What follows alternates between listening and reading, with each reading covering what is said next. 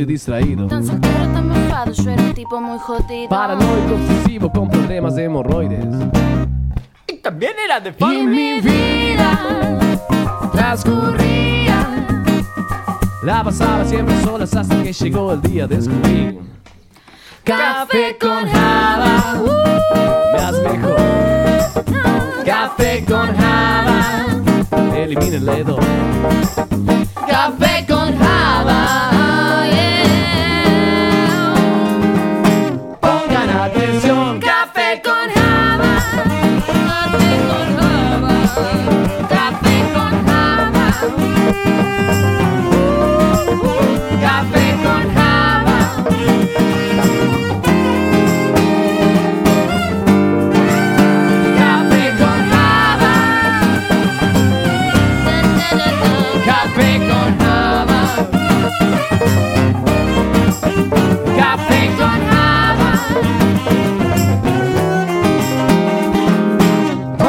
atención, estos podcasts del Piola.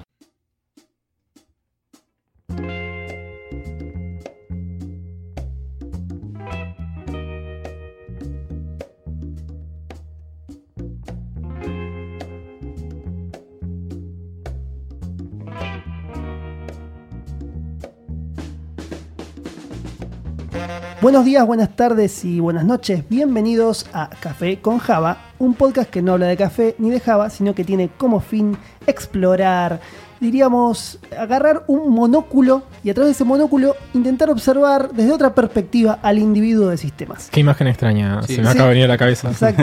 ¿No era más fácil decir hacerle zoom, agarrar y estirar un- los dos deditos en la pantalla? Me parecía que decir monóculo más? le daba más categoría al podcast. Mm. Em, Sí, como vos decís. los escuchan acá, ellos son la creu de Café con Java que me acompaña como siempre en todos los episodios. Vamos a hacerle la pregunta de rigor que va un poco aparentada con lo que vamos a estar charlando durante el episodio.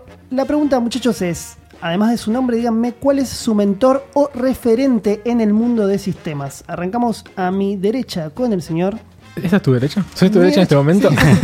Siempre la derecha, dame. Depende de donde mires, pero sí. ¿Cómo les va? Mi nombre es Bernie Pau y tengo un problema con esta pregunta y es que me parece que todos los referentes del mundo de sistemas me, me son muy caretas. Ah, Eh, la mierda. Me un poquito de polémico. Sí. Arrancó polémico. Sí, eh, eh, no sé, como que todos son super magnates y llenos de plata y potencialmente eh, disruptores de derechos. Eh, por lo que no, no voy a elegir ningún mentor. Bueno, podrías elegir, podrías elegir al más peor de todos esos. Claro. Mm, No, Sí. Como un antimentor. Tal cual. podría ser. Como el El que no el te. Como un Claro, dementor. Como el que Un no fue está muy bien.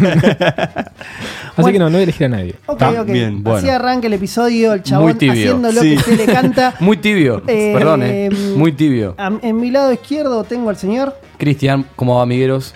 Yo voy a elegir mentor, no voy a ser tan tibio en la vida. Me gusta. Y voy a elegir a nuestro gran, gran Alan Turing. Que sos un Alan careta, Turing. Redman. Alan no sabes quién es Turing. Sí, amigo, el, el de la película Código Enigma. iba a decir eso, el de la Ah, Eh, me parece un genio y me parece que todo lo que vemos hoy en Todas día sus canciones está estaban buenísimas. Está basado prácticamente en él y además era un gran 9 de área. Entiendo. Y si jugaba hoy, ganábamos seguro. Seguro, seguro. Pará, en defensa de Chris, acá te doy mi más uno con un me encanta. ¿Viste? Estamos, estamos, Eh, estamos sí, bien hacía mucho Sí, que no sí, te daba sí. un más uno. Posta, la computación, si hablas de matemática y computación, Turing, así, se acabó. Ahí está. eh. Alto grosso. In Your Heart.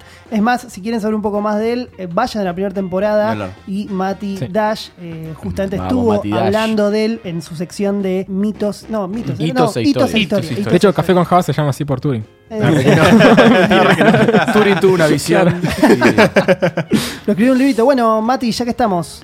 Bueno, ¿cómo andan mis amigos? Eh, muy contento de estar acá nuevamente. Y yo elegí a Blaise Pascal. ah, ¿Quién mira. es A Blaise Pascal. Contame, sí, ¿quién? bueno, fue un chaboncito Pascual. más o menos en el 1800 que diseñó una de las primeras calculadoras. Eh, el padre tenía, tenía campos y bueno, el pibe lo quería ayudar con, con el tema de la contabilidad y le diseñó una calculadora mecánica Claro. para darle una mano, ¿no? Como no sabía Visual Basic, le dijo, ya fue, te la hago mecánico. Pero nene, Windows tiene con calculadora, le dijo el padre. Windows R Calc, papá. Ya está. Lo resolví todo. De una, de una. Muy bien. ¿Y usted, señor? Bueno, y yo eh, me voy un poco quizás del tema, no el tema, perdón, es un nombre raro. Sí. Lo tengo acá porque no sé Lo está decirlo. googleando, el hijo de Sí, sí, lo googleé. Tan referente no era. Sí, no, no. chorro. Les pedí, les pedí humil- humildemente que me dejen último porque tenía que googlearlo. Está muy bien. El muchacho es el creador de Blender. Blender. ¿Qué es Blender? Es Sí. un editor De whisky. eh, de whisky, exacto, es el que mezcla whiskies. No, Bernie, por favor. Blender es un programa de edición, maquetado y animación 3D open source. Ah, mira. Ah, mira. eh, que creo que en algún momento lo nombré muy para arriba. Es probable. Eh, no. El muchacho se llama Ton Rosendal. No sé si es noruego, alemán o de alguna Europa extraña. Nos está Sí. escuchando, le mandamos un, Un beso enorme. y unas Un disculpas. Un a. Sí.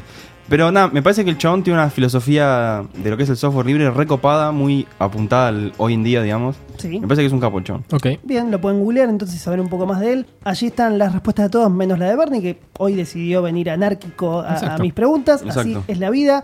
Eh, así que vamos a la segunda parte donde tenemos un invitado de lujo.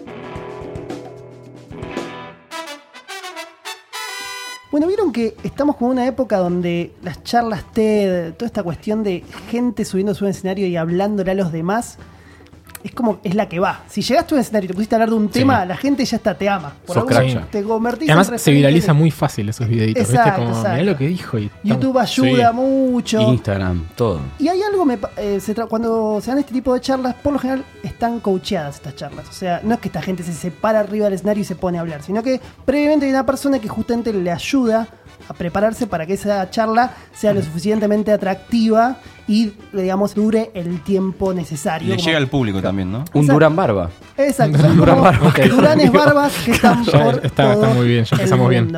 Eh, así que bueno, la palabra coaching hace un tiempo viene pegando fuerte a nivel social y nos pareció interesante traerlo a la mesa de Café con Java, así que trajimos a un coach, el señor Nicolás Morales. Hola Nico, ¿cómo estás? ¿Qué tal chicos? ¿Cómo están? ¿Todo ¿Qué haces, bien? Nico? haces, Nico? Bienvenido. Niquito. Nicolás. Muchas gracias. Me parece importante decir, eh, nosotros con Nico no solamente compartimos amistad, sino además día a día en, nuestra, Laboral. en la oficina.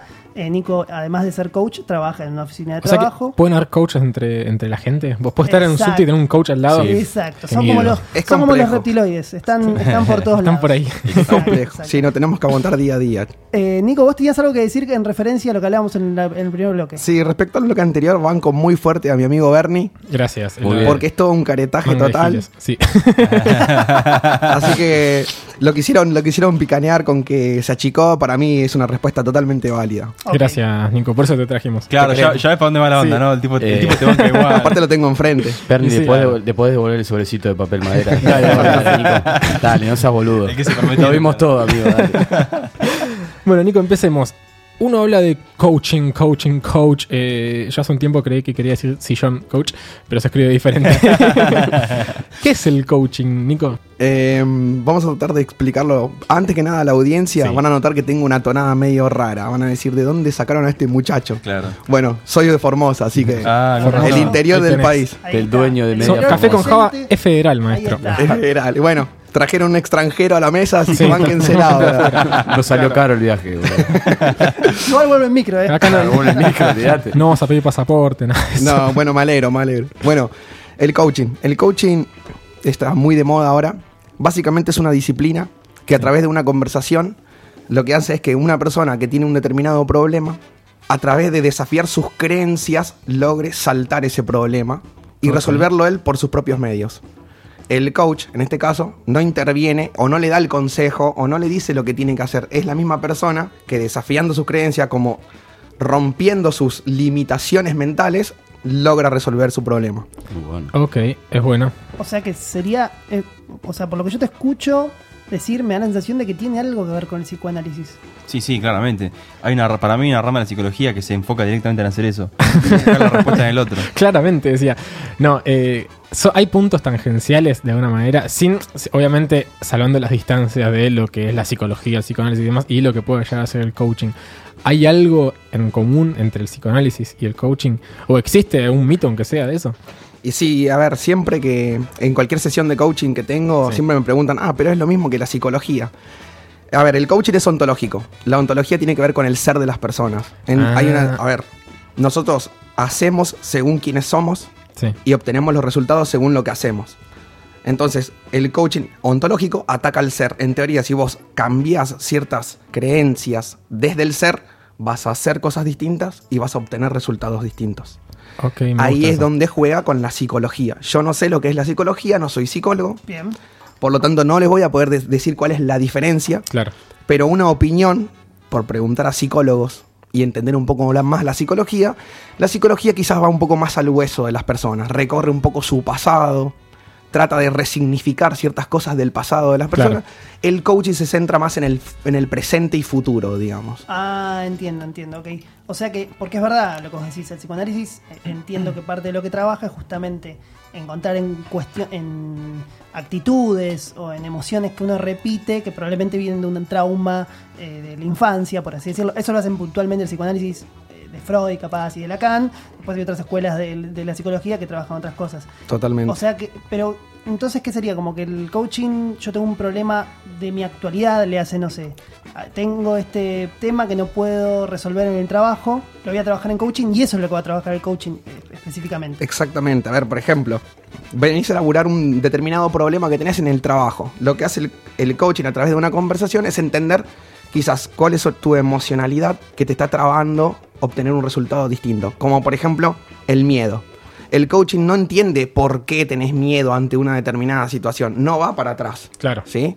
Pretende Es- ser más resultadista. Exactamente. Entiende que es el miedo lo que te está trabando y lo que tratamos de hacer es desestructurar tu miedo para que puedas obtener el resultado. No vamos para atrás. O sea, entendemos, vamos para adentro tuyo hasta tu emocionalidad que te Claro. limita a poder salir de esa situación.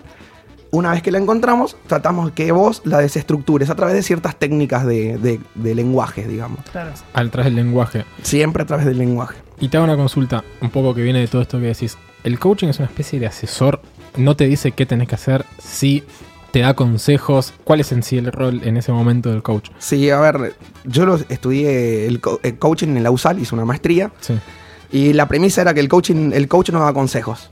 Claro. ¿sí? No da consejos, no te dice lo que tenés que hacer. Eso lo sacás vos por tus propias deducciones a partir de desafiar tus creencias. Claro. ¿sí?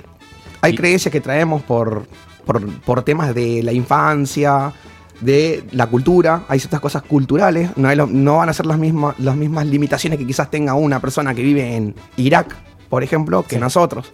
Claro. Entonces, nada, es el coaching no da consejo, simplemente trata de mostrarte tus limitaciones. Y en ese sentido, porque ahora estamos hablando mucho de lo que es el coaching, pero para la persona, yo por ejemplo nunca fui coacheado. ¿Cómo es el método? Tipo, ¿me tengo que juntar a hablar con vos una vez por semana? ¿Cómo es la cuestión? Exactamente. Vos tenés que decirme, quiero hacer coaching porque tengo un problema. Es más, muchos acuden a hacer coaching sin saber lo que es el coaching. Claro. Claro. Te enterás en la sesión, que es una de las primeras cosas que yo intento saber es si la persona que viene a hacer coaching realmente sabe ¿A qué vino? a Claro. qué vino. Porque a veces viene, no, quiero que, quiero que me digas lo que yo tengo que hacer para... No, eh, yo no te lo voy a decir. Claro. Eh, vamos a hablar y vos vas a saber lo que tenés que hacer. Vos vas a elegir lo que tenés que hacer. Claro. Yo no. Pero naciendo Nico- desde uno, digamos, la, Nace de la uno. iniciativa. Exactamente. Nico, y una vez que vos realizás todo el tema este, del coacheo, que eh, vos haces que el otro se autoevalúe y, si- y trate de salir de esa crisis por sí mismo y que rompiendo sus creencias, después se evalúa lo que él tomó como la acción correcta a realizar o esas acciones son siempre correctas si vos te la- las propones vos. Es, dif- es difícil de evaluar si la acción en que tomás es correcta. Eh, en una sesión de coaching son varias, varias conversaciones, no es una sola. Pueden ser, no sé, siete conversaciones cada tanto tiempo. Eso se define, depende de la metodología que use el coach. Ah, eso te iba a preguntar. Si es como que en una primer, digamos, sesión se juntan, charlan y dicen, bueno, ok, me parece que este problema nos va a llevar X cantidad de tiempo. Sí, sí, sí, se puede. Mirá, sí, estamos... Creo que hasta la psicología misma llega a un punto en que ya se vuelve como... Es como... va- es progresiva y se estanca. Llega a una meseta. Lo mismo pasa en el coaching. Más de 10 sesiones es como redundar siempre en el mismo tema. Llega Claro. un punto de disrupción donde la persona sabe por dónde viene la cosa y más que más de ahí no nos podemos ir. Claro, Claro. Ya, queda, ya queda en él encarar la solución. Exactamente, hay que encarar. A ver, el coach también tiene mucho de poner el cuerpo, digamos. O sea, vos podés entender cuáles son tus limitaciones, pero si no te animás a saltarlas, es como que Claro. siempre vas a quedar ahí. Y respecto a la pregunta de Bernie, que quizás nos fuimos un poco de tema, si, las, si tomó la, la decisión correcta, creo que era esa la pregunta. Eso nunca lo sí. vamos a saber. Lo importante es que la persona se sienta cómoda y sienta que va encontrando el camino que vino a buscar, digamos. O si está solucionando el problema o está encontrando las herramientas para solucionarla. Después, si la decisión es la más acertada o la menos acertada, la elige la persona. Claro, es interesante eso. A mí lo que, lo que quiero hacer un poco de hincapié en esto de que usamos la palabra coacheado, coacheado se mencionó al amigo Durán Barba. Nuestro gran se amigo. usa mucho. Eh, para mí hay un mito atrás de la palabra coacheado, ¿no es cierto? ¿Cómo, cómo funciona eso ahí? Eh, cuando- Sí. eh, tipo, es- ah, tal persona o tal, no sé, político, sobre todo que siempre se usa atrás de, de esos personajes. Ah, sí, estuvo mal coacheado porque dijo algo mal, o porque tuvo una falta de timing, o porque dio una información que después tuvo algún tipo de connotación muy negativa o algo de eso, y siempre se le echa la culpa a Al coach. Hace- Hubo un coach atrás que le dijo que tenía que hacer, pero sin embargo acabamos de decir que en realidad el coach no te dice qué tiene que hacer. Esto ya sería un asesor de imagen, me imagino. Claro, quizás ahí utilizan a un coach como para que sí les, Claro. les dé ciertas pautas. A ver, a través del lenguaje, dentro de lo que de la maestría que yo estudié, y hay muchos autores que lo dicen, el lenguaje genera acción. Sí, Si vos decís de entrada, yo no puedo hacer tal cosa, y no vas a poder hacerlo. Claro. Si decís, no, sí, yo lo voy a poder hacer, te vas. a- El lenguaje genera acción. Lo mismo a nivel político, lo coachean, y yo imagino, es una opinión porque nunca lo hice, ni vi cómo se hace. Imagino que le tiran ciertos tips de cómo Claro. tiene que comunicar, de ciertas palabras claves claro. Que le dan la, la- la pauta al que lo está escuchando de que esa persona tiene un poco más de empatía con esa otra persona. Claro. ¿Entendés? Es un tema de, para mí más comunicacional que de coacheo. Seguramente deben hacer un coach. Claro. Deben tener su coach y deben hacer sesiones de coaching. O quizás tengan psicoanálisis, no sé. Deben tener un montón de cosas Sí, esas además, personas. sí, sí, sí, no es que el vale. coach necesariamente te hace un como un discurso lo que tienes que decir. En el últimos casos te puede asesorar sobre, bueno, me parece que este es el lineamiento general que tendría Claro. que trabajar. Parate en esta línea. Después es la persona la que ejecuta. Sí, Claro. más que nada por los lenguajes que uno hace al hablar también, ¿no? Porque vos hablás, pero también con la cara estás diciendo una cosa que capaz con lo que decís no tiene nada que ver. Sí, No sé. sí. Yo creo que, no sé, hay ciertos discursos que yo sí lo veo como que tienen como un- una pincelada de coach. Claro. un coach atrás que metió una pincelada, como por ejemplo, no sé, el futuro lo vamos a hacer entre todos, como de... y en- eso a- atrás que lleva, lleva esa connotación, lo vamos a hacer entre todos, un sentido, darle un sentido de pertenencia a la Pertenencia, gente. Está todo estudiado, o sea, viene un poco por ahí para mí lo Claro, del coach. quizás el buen coach también es aquel que no se nota cuando fue coachado la persona, ¿no? Un poco. Sí, Y, sí. y eso que me da el pie para algo interesante que quiero preguntar. ¿Hay ladrones en el mundo del coaching? Eh, porque viste que uno cada vez que habla de, de- o- no sé, a mí me pasa que hablo con diferentes personas y tirás la palabra coach y algunos dicen, ah, sí, está bueno, y otros dicen, no, no, esos son re ladrones. Muchas veces se lo relaciona con la autoayuda, con... Con el libro El Secreto. Claro, con, con cosas que tal vez a veces pueden llegar a ser hasta incluso un poco más eh, metafísicas voladas que, que no necesariamente con una aplicación que, que- que uno encuentre piola. ¿Hay mucho ladre en este rubro? o Sí, ¿Sí? sí. El director de mi carrera a eso Era un ladrón. le decía coaching de saumerio. Decía, Ah, "Nosotros- Coaching de saumerio. Me encanta. Una vendida de humo. Nosotros no podemos, nosotros no debemos hacer coaching de saumerio, Me que parece es que se va a llamar así el episodio. Es, es lindo, sí, sí, sí. Exacto, exacto. Ya nos acaba de dar el título, Nico. Sí, sí, hay, hay mucho. A ver, ¿por qué? Porque también hay ciertas... A ver, como todo en la vida, ¿no? O sea, hay algo que está es furor en este momento, te genera ingresos y te genera dinero, y bueno, entonces sale el cursito de dos meses de coaching. Claro. Claro. No, hermanos, a ver, yo hice una, una maestría de dos años, Sí. Ah, bastante. donde todo el, el primer año era introspección y coaching personal, eran nosotros, reflexión, y el segundo año era brindarte para el coaching. El coaching es la persona que viene a hacer coaching, ¿no? Claro. Claro. era brindarte para el coachee. Era, de, era primer año para adentro, segundo año para afuera. Claro. Un curso de dos meses, No, no puedes no podés hacer eso. coach. Ahí estuvo interesante lo que dijiste. O sea, el coach. ¿Tiene un coach a la par que lo está coacheando en base al coach que hace otro coach? El coach Para- del coach. Es Coach el meta coach. Pero a lo que voy es, vos, por ejemplo, coach. cuando estás, eh, tenés una persona, la persona entonces que vos estás coachando es el coaching, ¿no? Ese coachee. Coachí. El. Es el Ahí está. wannabe coach. Exacto, tiene, tiene chi. es- eh, No, me parece que coachee es como aquel que hace el coach. Claro, como la, ¿no? la sucesión que- la es, es el potencial coach. No, pero yo lo que entiendo es coachee con doble E es como aquel que hace el coach. No. No, es el ah, que El recibe que, el el, que está coaching. siendo. eh, coacheado. Claro. El que está- pero entonces, como trainee, siendo, por está- ejemplo. está siendo educado para ser un coach. Claro. ¿No? Ok. No, no, no. No, El, coach, Yo- el coaching es el proceso de hacer coaching, valga o sea, la si- redundancia. Si Nico y- me estaría haciendo coaching a mí, yo sería el coachee y Nico sería el coach. Tal cual. Vos serías el Ok. supremo coach. Está bien, por eso entonces coachee es Eso el, que es afectado por el coach. El que está del otro lado, claro. Claro, el que está haciendo parte de un proceso de coaching, Por pero que recibe coaching. Y en ese Claro. contexto, cuando vos estás eh, coacheando a una persona, o sea, a un coachee, tenés a, tra- a- a través vos, a- perdón, a la par vos trabajás eso con otro coach.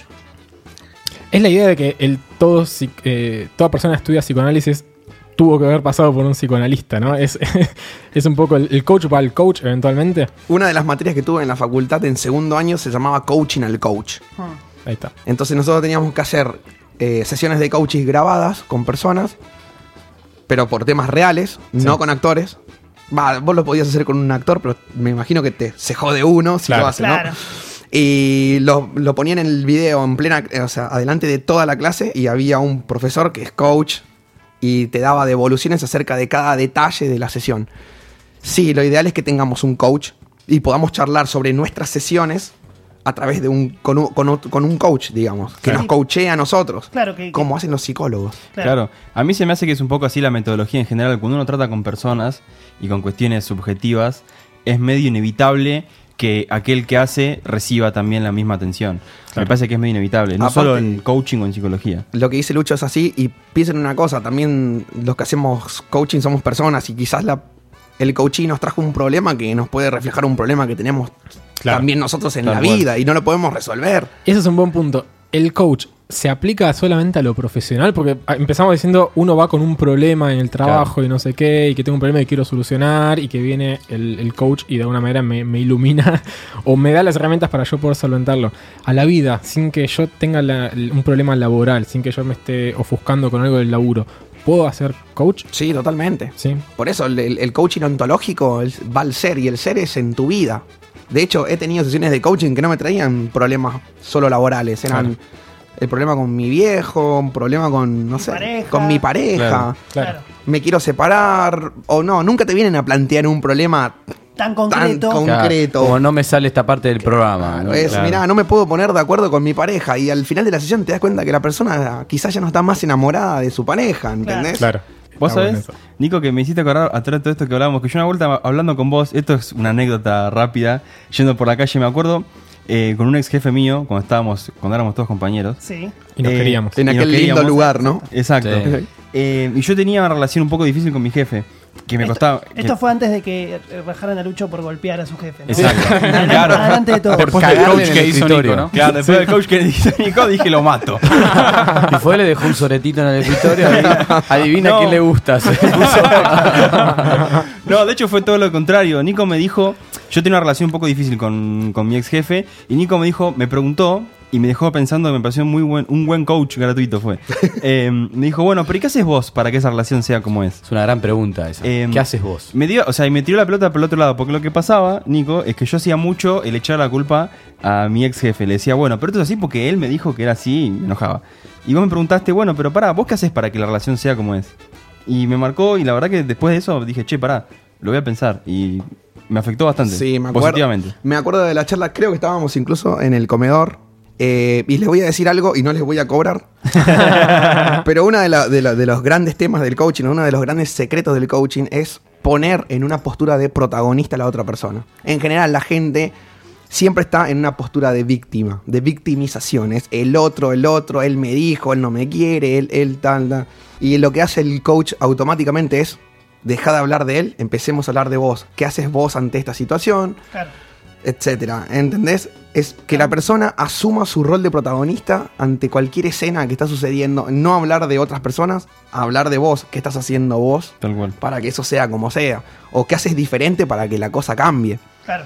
Y a colación de eso, buenísimo que viniste, que te hiciste la pregunta, Lucho, porque Me acordé de justo. Me, me viene, no, me viene al pelo porque vos, eh, Nico, trabajás, eh, trabajaste siempre en el área de sistemas, ¿no? Sí, O sea que conoces a mucha gente de sistemas. mucha. Desde tu perspectiva de coaching, ¿cómo te parece que es el estereotipo del individuo de sistemas? ¿O cuáles son las características que más, digamos, Más destacan. sí, sí, la- las más comunes? Eso no significa que todos son así, ¿no? Pero, No vale repetir Nerfit. Creo que si lo tengo que ver desde el punto de vista del coaching y de las herramientas del coaching, eh, digamos, el común denominador de las personas de IT es eh, la mala comunicación. Creo que, y la comunicación interpersonal. Creo que a- ese es el primer problema que tienen.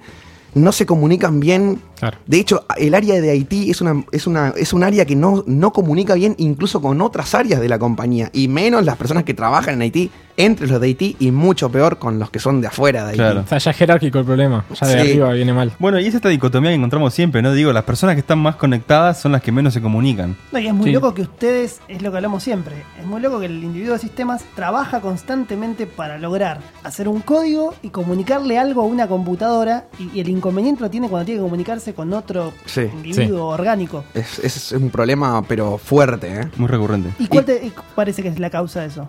Yo creo que eh, es un poco la preparación y también el perfil de la- las personas que estudian IT. Es como Lo introvertido. co- lo introvertido, como estás vos con tu máquina. De hecho, la mayoría de la gente de IT prefiere trabajar sola, no Sí. en un ambiente con tanto público. El- Claro. El, ruido les molesta.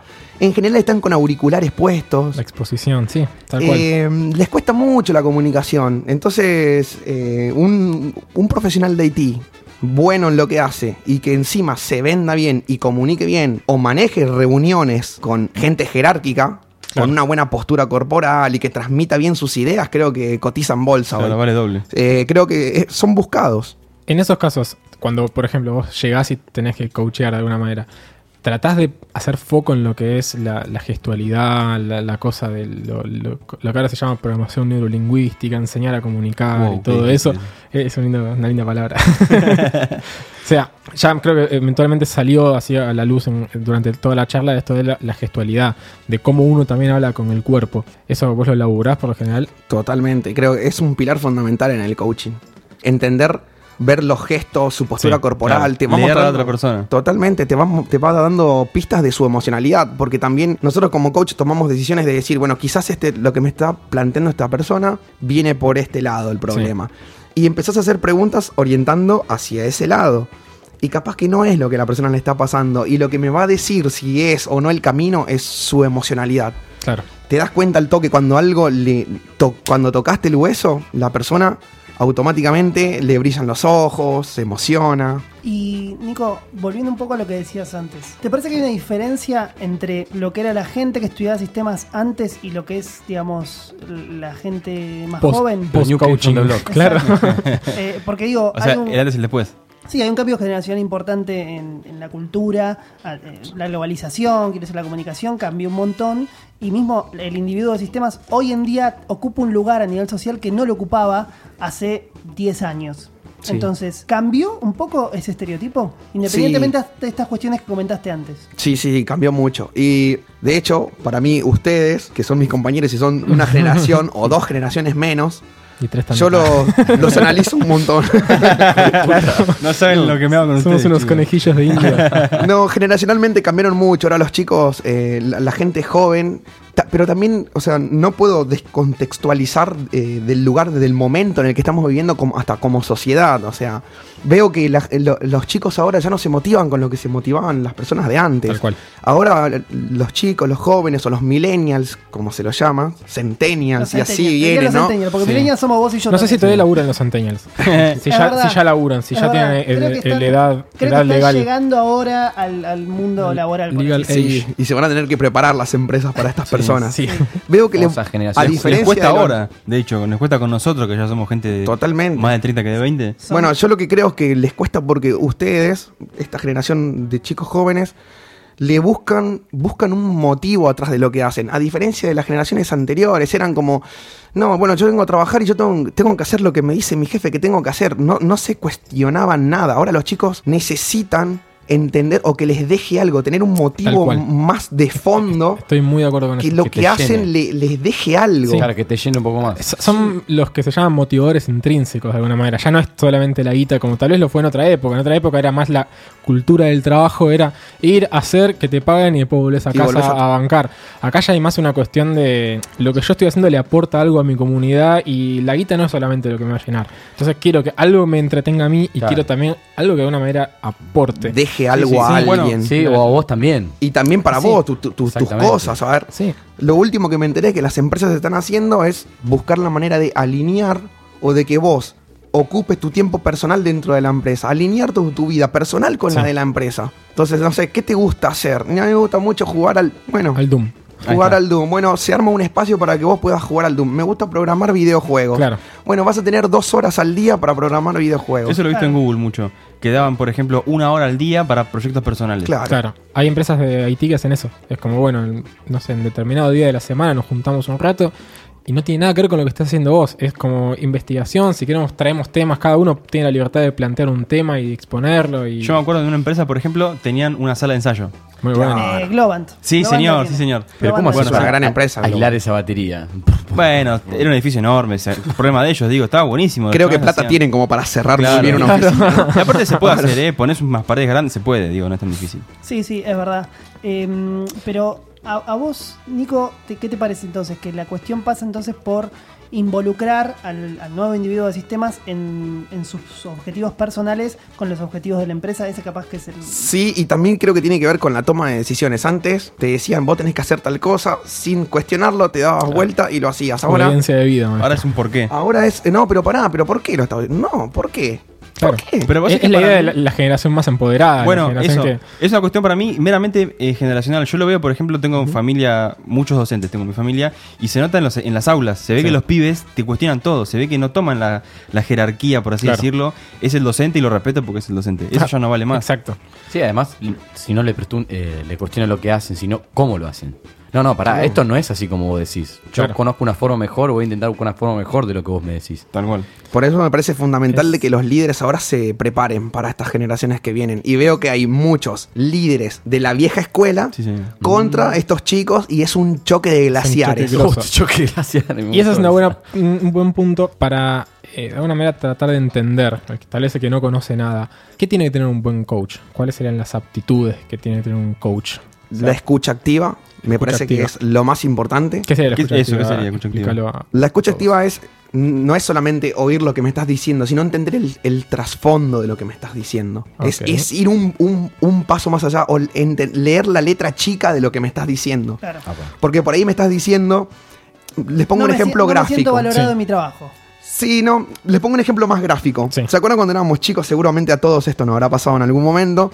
Nosotros, si alguno de ustedes tienen hermanos, se portaban mal o le pegaban a un hermano. Y venían nuestros padres y nos decían, pedile disculpa a tu hermano. Y vos decías, disculpame. Perdón. Claro. Pero esa era la disculpa, no disculpa. Claro, eso es eh, tener La escucha activa. disculpa. Entender de que lo que estoy diciendo en realidad no es lo que estoy pensando que quiero Claro. decir, ¿entendés?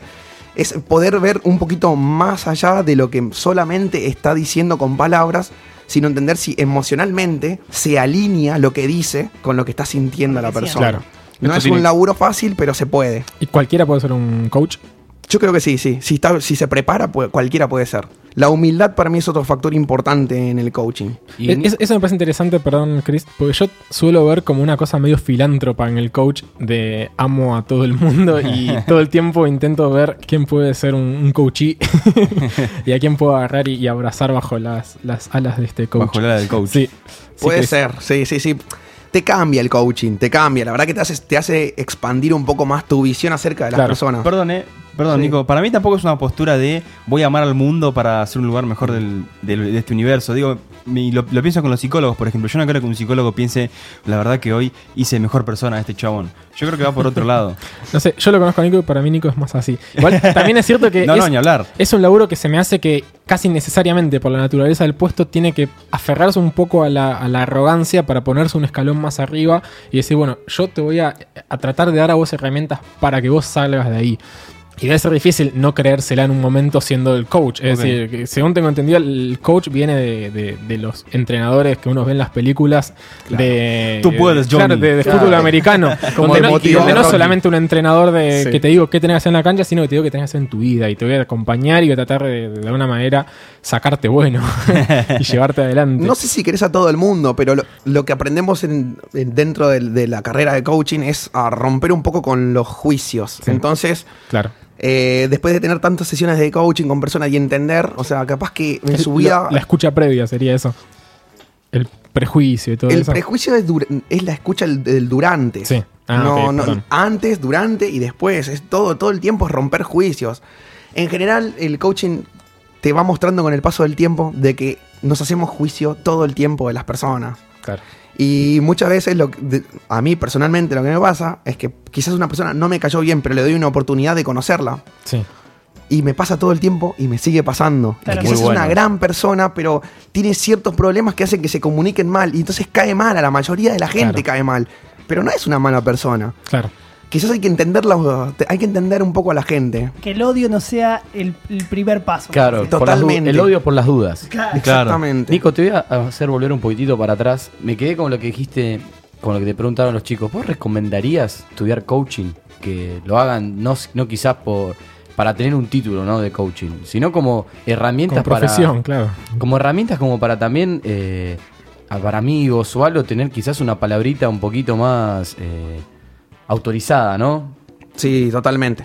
Totalmente. De hecho, el coaching a mí personalmente me cambió la vida, pero fuerte. No es que Sí, no, es yo- joda, eh, es es, inevitable. fuerte. Bueno, pero muchas veces lo que yo veo que pasa con el coaching, y te digo, y a título personal, no lo digo por vos, Nico, que te conozco y sé cómo, cómo trabajás capaz la profesión, pero muchas veces eh, volvemos a esto que decíamos antes, ¿no? Hay, como hay mucho ladri detrás del coaching, que de golpe empieza a hablarte de coaching y de golpe parece un libro de autoayuda.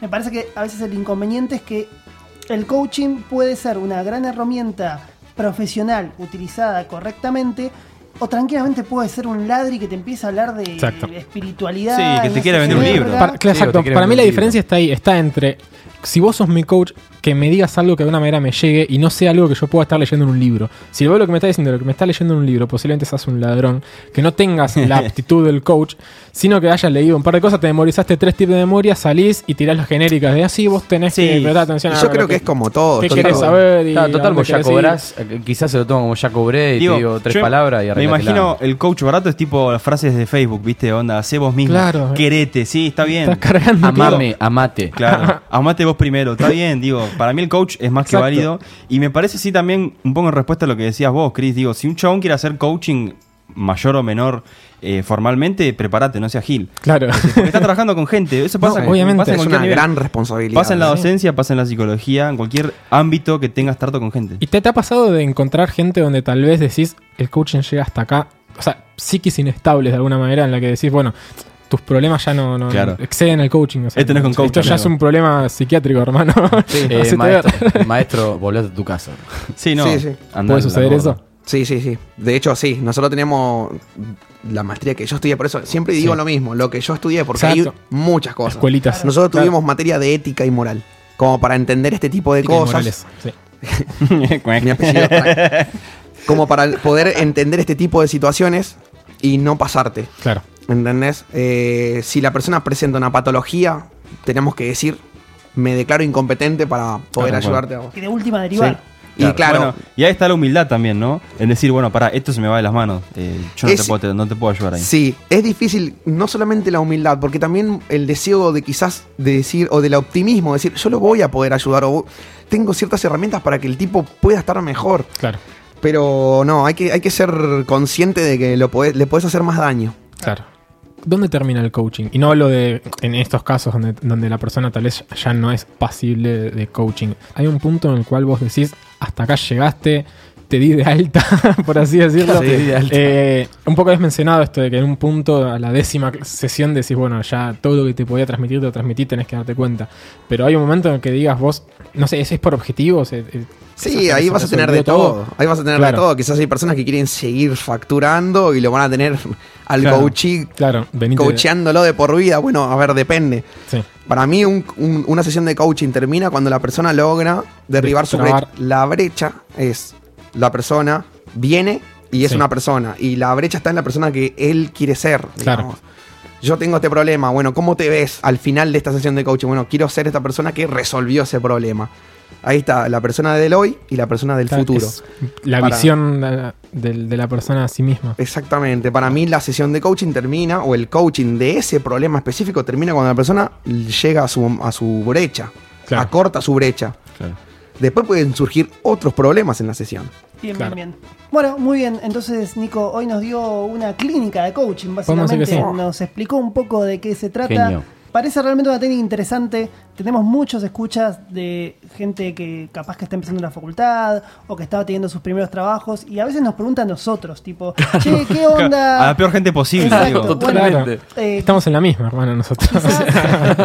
Bueno, pero ojo, porque, mismo- vereda de enfrente, porque quizás nos pregunta gente que tiene 18 y 19 que está empezando y nosotros que ya somos unos viejos chotos, que ya caminamos y nos dimos la cara contra la pared. Claro, podemos pueden hablar sal- de la experiencia. Pueden salir buenos sí. consejos. Eso sí. Pero me parece algo ¿Consejos o interesante bueno? de- del coaching es que capaz la respuesta también la tenés vos y tenés que elaborarla, sea a través del coaching, sea a través de la psicología, sea a través de la técnica que vos quieras, pero lo importante me parece algo, algo que hay que tener siempre en cuenta es que parte de la respuesta probablemente la tenga uno y uno se tiene que hacer responsable justamente de lo que quiere Exacto. para entender justamente si lo quiere o no lo quiere tanto. El primer error creo que es esperar que el mundo y el universo te provea todo y saber que posta el cambio está en vos. Exacto. Totalmente. Nosotros Pero- somos responsables de todas las decisiones que tomamos. Cerramos Todas. así, amigo.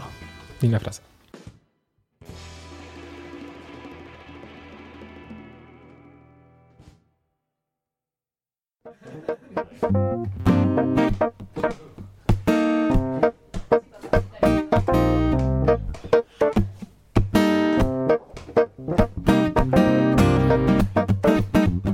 Muy bien, y como Café con Java, ante todo, es servicio, vamos a derribar un mito, porque hace mucho no derribamos, pero Bastante. antes vamos a invitar a Nico a que diga cuáles son sus redes, porque quizás alguien te escuchó en este momento y le interesa coacharse o saber un poco de qué se trata la cuestión y se puede comunicar con vos. Nico, ¿cuál es tu red social favorita y en la que te puede seguir la gente? Tengo solo una que es Twitter. Bien, Soy arroba NicoMM87. Bien. Y si a alguien le interesa que me escriba, porque aparte tengo muchos amigos coach.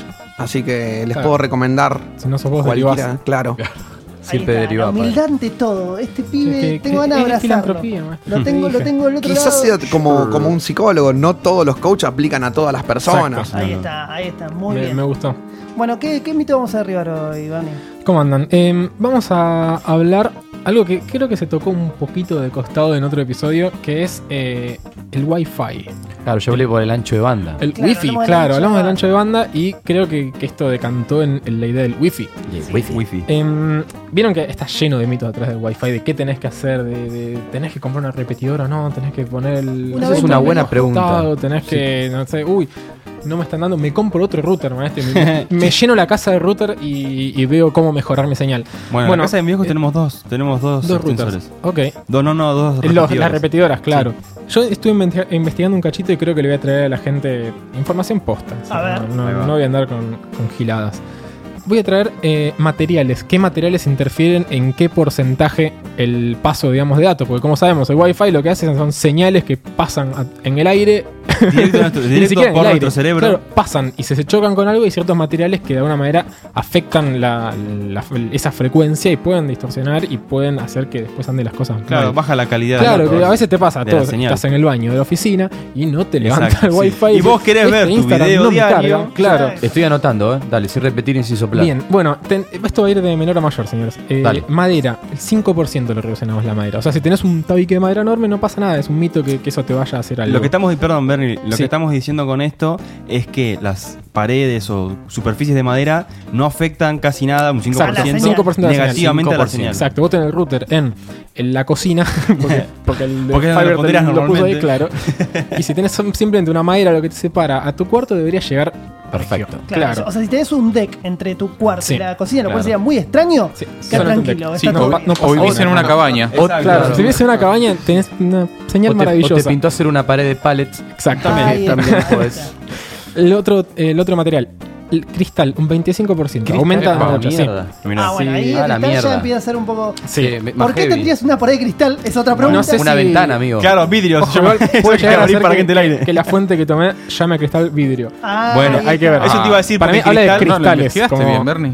Claro. Claro, no, Eh, Momento. eh, es un Información genérico, posta, hermano. eh. Claro. no Está bien, guardé cristal nada. son para copas finas, está bien. Exacto, bueno, si tenés una, una copa al lado, no pongas un copero al lado del, del el router. Adentro es un copero. Claro, no tomen champagne al al lado del router, chicos, por favor. Ladrillo, Estuviste bien. estuvo muy bien. Ladrillo, 30%, imagínense todo el ladrillo, así que. fíjate. Bueno, las casas de antes, porque las de hoy no son de ladrillo, chicos. Exacto. ¿Cómo que no, Eh, amigo? Las columnas son de ladrillo. Sí, las columnas, después las paredes, boludo. Anda, anda caballito esos departamentos nuevos, tocar las paredes al lado, te escucha Sí, como si todo no hubiese pared. Sí, sí. Eh, hormigón, 40%. Mirá. Ah, uh. Que uno creería que es lo más picante, pero no lo es. Ah, y uno ¿Sabes más. qué es lo peor? ¿Qué es lo peor? El Durlock. Mirá. Acabo de hacer en las casas nuevas. El peor final. 50%. Ahí tenés. No, cerrá. Echame la 4. O sea, El, la el pared- Durlock es mucho más grosso que el hormigón. La Mirá. pared más permeable que Pará, la pará, pará, pará. puedes hacer Pero mierda con un cu- martillazo. ¿cuánto? ¿Cuánto? Cin- 50%. Mirá. Ah, no. Yo mando un paquete acá y te llega la mitad del paquete. no están así, pero Tachame a la nivel, doble. Eh, intensidad de frecuencia son 50%. ¿Qué hijos de ¿Qué puta? Ahí Es tenés. una bocha. Bueno, y lo que- es lo- Durlock de justo lo que mierda. decía antes, ¿no? Fíjate que los departamentos nuevos están todos hechos con Sí. Con Durlock. Este, así que Las paredes divisorias. Igual, igual son todos, claro, igual son todos monoambientes, así que tampoco sería tan malo. Bien. Porque al de al lado no le llega. Exacto. Bueno, tengo otro mito más, que también es muy lindo y que viene de la mano de, del Hoy viniste microondas. full, viniste Eh, afiladísimo. el Wi-Fi tiene efectos nocivos en la salud. Mirá. Dice un mito ¿Tiene hermoso o no que dice tiene? que nos vamos a morir. Bueno, lo cierto es que cáncer de es Wi-Fi. falso. Hasta- Al menos de todo lo que se estudió hasta ahora, es falso. Entonces no nos vamos a morir nunca. Eh, exacto. Somos inmortales. Me salió un tumor de bueno.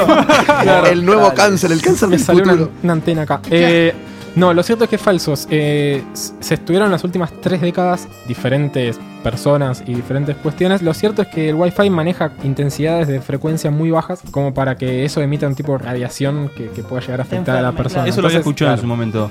Acá dándole el voto a Bernie. Las frecuencias que afectan directamente Claro. al cuerpo son Sí. aquellas que tienen. Hay un rango, claro. eh, ¿Cómo se llama esto? Un rango. Tienen longi- un- tienen un longitud de onda. Que su longitud nombre, de onda claro. es similar a aquello a lo que se afecta. Sí, ¿Se tiene, entiende? tiene un nombre, un nombre en particular de estos tipos de radiaciones. Están las radiaciones que sí te Ionizantes. afectan, ionizantes y La- las no ionizantes. Estas, estas no ionizantes, exactamente. muy bien, Me Mati. gusta que muy bien, sepan. Mati Dash. El dato, el I dato love. Matidash. Exactamente. El dato. Y un último mito que en realidad lo encontré en internet porque nunca lo escuché, es que el Bluetooth sí afecta el Wi-Fi. O sea, vos tenés prendido tres celulares con transferencia de Bluetooth y afecta, porque funciona una onda de ran- una- un rango de onda bastante cercano O sea, y que los puede llegar a Mythbusters ser dirían interferencia. verdadero. Claro, Sí afecta. esto es un sí. Tengo acá escrito cuál es el rango, pero la verdad que creo que no aporta en lo más mínimo. Tampoco sé decirlo, Eh. O sea, cuando tenés el parlantito, el parlantito este ahora que es tan tan popular de El ese- Bluetooth. el- el- Sí. a Bluetooth, estás cagando el es Wi-Fi. interesante lo que me estás diciendo porque yo uso ese parlantito. Con razón tengo un internet de Claro. mierda. y nada, un par de sugerencias. Una que sí aplica es cada tanto reiniciar el router. Sí, claro, Simplemente es bueno. por una cuestión de que se va llenando, asumo que cachea cosas. Está bueno reiniciarlo, el chabón vuelve a empezar, está todo bien. Y otra sugerencia es poner siempre el router en una posición que sea, eh, ¿cómo se dice? Perpendicular. no, eh, ¿Por qué? Paralela a la tele. Claro, no.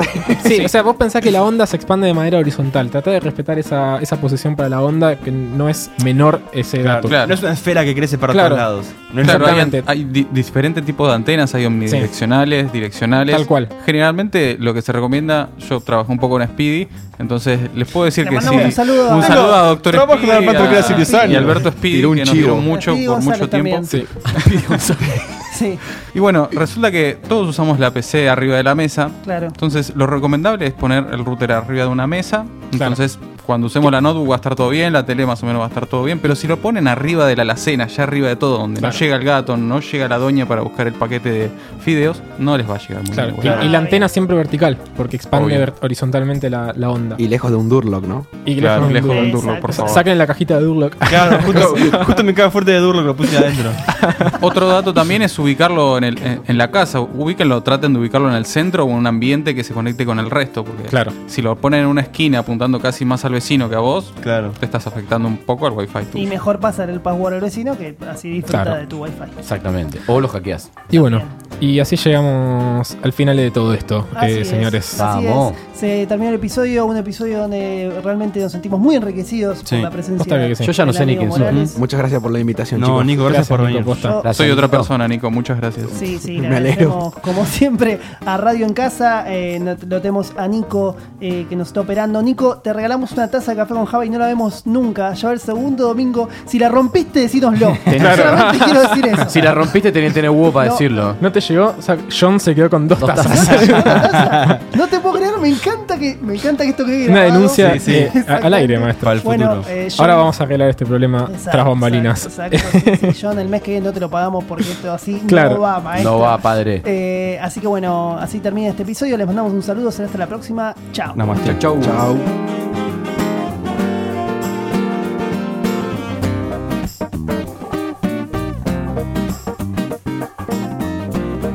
Café con Java está conformado por Mechi Valle, Bernie Pau, Federico Rucconi, Matías Aristimuño, Luciano Puello y Cristian Breitman.